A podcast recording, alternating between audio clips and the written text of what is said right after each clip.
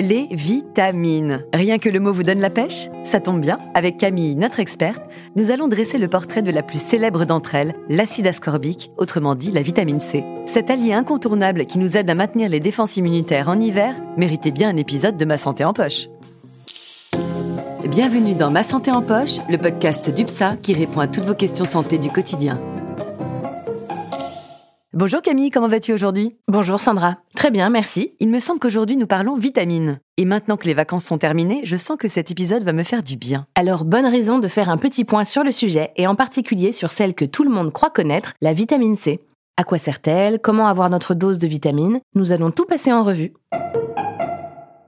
Alors, les vitamines, pas besoin d'avoir fait médecine pour avoir connaissance de leur existence. Même les enfants savent que notre corps ne peut pas s'en passer. C'est vrai, mais je crois que beaucoup d'entre nous ne sommes pas plus calés que nos enfants. Alors si tu peux nous en dire plus, nous sommes preneurs. Compris. Eh bien en fait, les vitamines sont des substances chimiques complexes, sans valeur énergétique, donc vides de toute calorie, et pourtant essentielles au bon fonctionnement de notre organisme. Et elles sont impliquées dans différentes fonctions biologiques. Si c'est complexe, nous n'allons pas rentrer dans trop de détails. Mais dans quelle fonction biologique joue-t-elle un rôle? Eh bien, des fonctions très variées allant de la construction de notre organisme, c'est-à-dire la croissance, le développement du squelette, à son fonctionnement quotidien et à son bon état de marche. Elle participe aussi à la synthèse de l'ADN, à la coagulation du sang et favorise la vision. Ah oui, quand même Moi qui pensais que les vitamines jouaient les seconds rôles, autant dire que l'on ne peut pas se passer d'elles.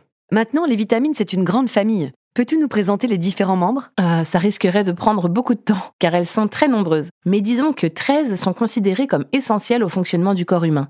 Et dans cette grande famille, il y a deux branches. Et quels sont ces deux grands types de vitamines? D'un côté, il y a les liposolubles et de l'autre, les hydrosolubles. Donc, comme tu l'as deviné, les premières se dissolvent dans les graisses et notre corps peut les stocker, alors que les hydrosolubles se dissolvent dans l'eau, comme leur nom l'indique. Et ça change quoi en fait? Je suppose que si tu nous précises cela, ce n'est pas anodin. Effectivement, avec les vitamines liposolubles A, D, E, K, comme elles ont la capacité d'être accumulées par l'organisme, cela peut entraîner un risque potentiel de toxicité en cas de surdosage. Alors qu'avec les vitamines B et C, les hydrosolubles, cette probabilité est quasi inexistante puisque ces vitamines sont éliminées via les urines. Donc trop ou pas assez de vitamines et notre santé en prend un coup? Oui, une carence en vitamines ou au contraire une surconsommation peuvent entraîner des troubles, tels qu'une anémie ou des effets toxiques, tandis que des apports suffisants en vitamines contribuent même à la prévention de certaines maladies, notamment celles liées au vieillissement. Mais alors comment fait-on pour être sûr d'avoir la bonne dose? Tout d'abord, il faut savoir que nous sommes incapables de fabriquer des vitamines, à part les vitamines K et D. Notre ration de vitamines dépend donc uniquement de notre assiette, si je comprends bien. Oui. Et là, je voudrais que tout le monde écoute bien ce que je vais dire. Il suffit d'avoir une alimentation équilibrée et diversifiée pour avoir un apport suffisant de vitamines. En clair, inutile de se supplémenter, c'est-à-dire de prendre des compléments alimentaires, sauf si la carence est avérée. Bien compris. Passons maintenant à la star des vitamines, la vitamine C. Peux-tu nous dresser son portrait? Alors, l'acide ascorbique, c'est un peu un couteau suisse. Elle est impliquée dans les défenses immunitaires de notre organisme, dans l'absorption du fer, dans la protection des vaisseaux sanguins. Elle a également une action antioxydante, ce qui signifie qu'elle empêche le vieillissement prématuré de nos cellules. Waouh Je comprends mieux pourquoi c'est la star des vitamines. Dis-moi tout de suite où on en trouve, à part dans le jus d'orange évidemment. D'abord, l'orange et les agrumes ne sont pas les fruits qui contiennent le plus de vitamine C. Au rayon fruits, le champion c'est le cassis, mais aussi d'autres fruits rouges tels que les fraises ou encore le kiwi. Au rayon légumes, les grands pourvoyeurs d'acide ascorbique sont le poivron rouge, le brocoli, le chou de Bruxelles. Il y en a un peu pour tous les goûts. Maintenant, reste à savoir la dose quotidienne dont nous avons besoin. Un verre de jus, ça suffit? Non, ça ne suffit pas. En fait, la dose dépend un peu de chacun, et particulièrement du mode de vie. Les fumeurs doivent par exemple en consommer davantage, mais aussi dans le cas où on pratique une activité physique de manière intensive. Globalement, la dose recommandée pour un adulte, c'est 110 mg par jour. Ça donne quoi concrètement? C'est l'équivalent de deux oranges ou encore d'un gros kiwi. Pour trouver les équivalences, je vous conseille le site SICAL de l'ANSES. Mais est-ce qu'une orange de table, par exemple, a la même teneur en vitamine C qu'un jus? Oui, on pense souvent à tort qu'il y a une différence, mais en fait non.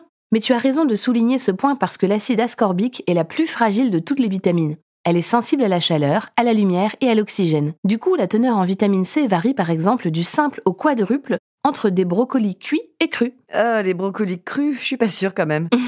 oui, bien sûr, ça dépend des goûts de chacun. La purée de légumes, c'est une bonne solution pour préserver la vitamine C, et les autres vitamines d'ailleurs. Avec un peu d'échalote et un bouillon de légumes, toute la famille va se régaler. Et si on dépasse la dose de vitamine C, c'est dangereux? Eh bien, un surdosage en vitamine C peut entraîner des troubles de l'organisme. Une consommation allant au-delà de 1 g par jour, par exemple, peut entraîner des désordres digestifs, comme des brûlures gastriques, des diarrhées ou encore des troubles urinaires. Et à l'inverse, un sous-dosage peut entraîner une carence en vitamine C et provoquer des maladies plus sévères. Ce n'est pas le scorbut par hasard, la maladie des marins? Si, Autrefois, les marins partaient des mois en mer et ils ne pouvaient pas vraiment respecter la recommandation des 5 fruits et légumes par jour. Ils n'en mangeaient même pas du tout. Mais aujourd'hui, le scorbut, c'est extrêmement rare. En conclusion, la vitamine C, ou acide ascorbique, est essentielle au bon fonctionnement de notre organisme puisqu'elle joue un rôle clé dans la défense contre les virus et les maladies. Une carence ou une surconsommation? Peut à l'inverse avoir un effet négatif sur notre organisme. Alors pour faire le plein de vitamines, on privilégie une alimentation variée et équilibrée. En tout cas, merci Camille pour toutes ces informations. De rien Sandra. Et à bientôt Merci encore de nous avoir écoutés. N'hésitez pas à partager notre podcast et à le noter sur les applications. Et à bientôt pour un nouvel épisode de Ma santé en poche.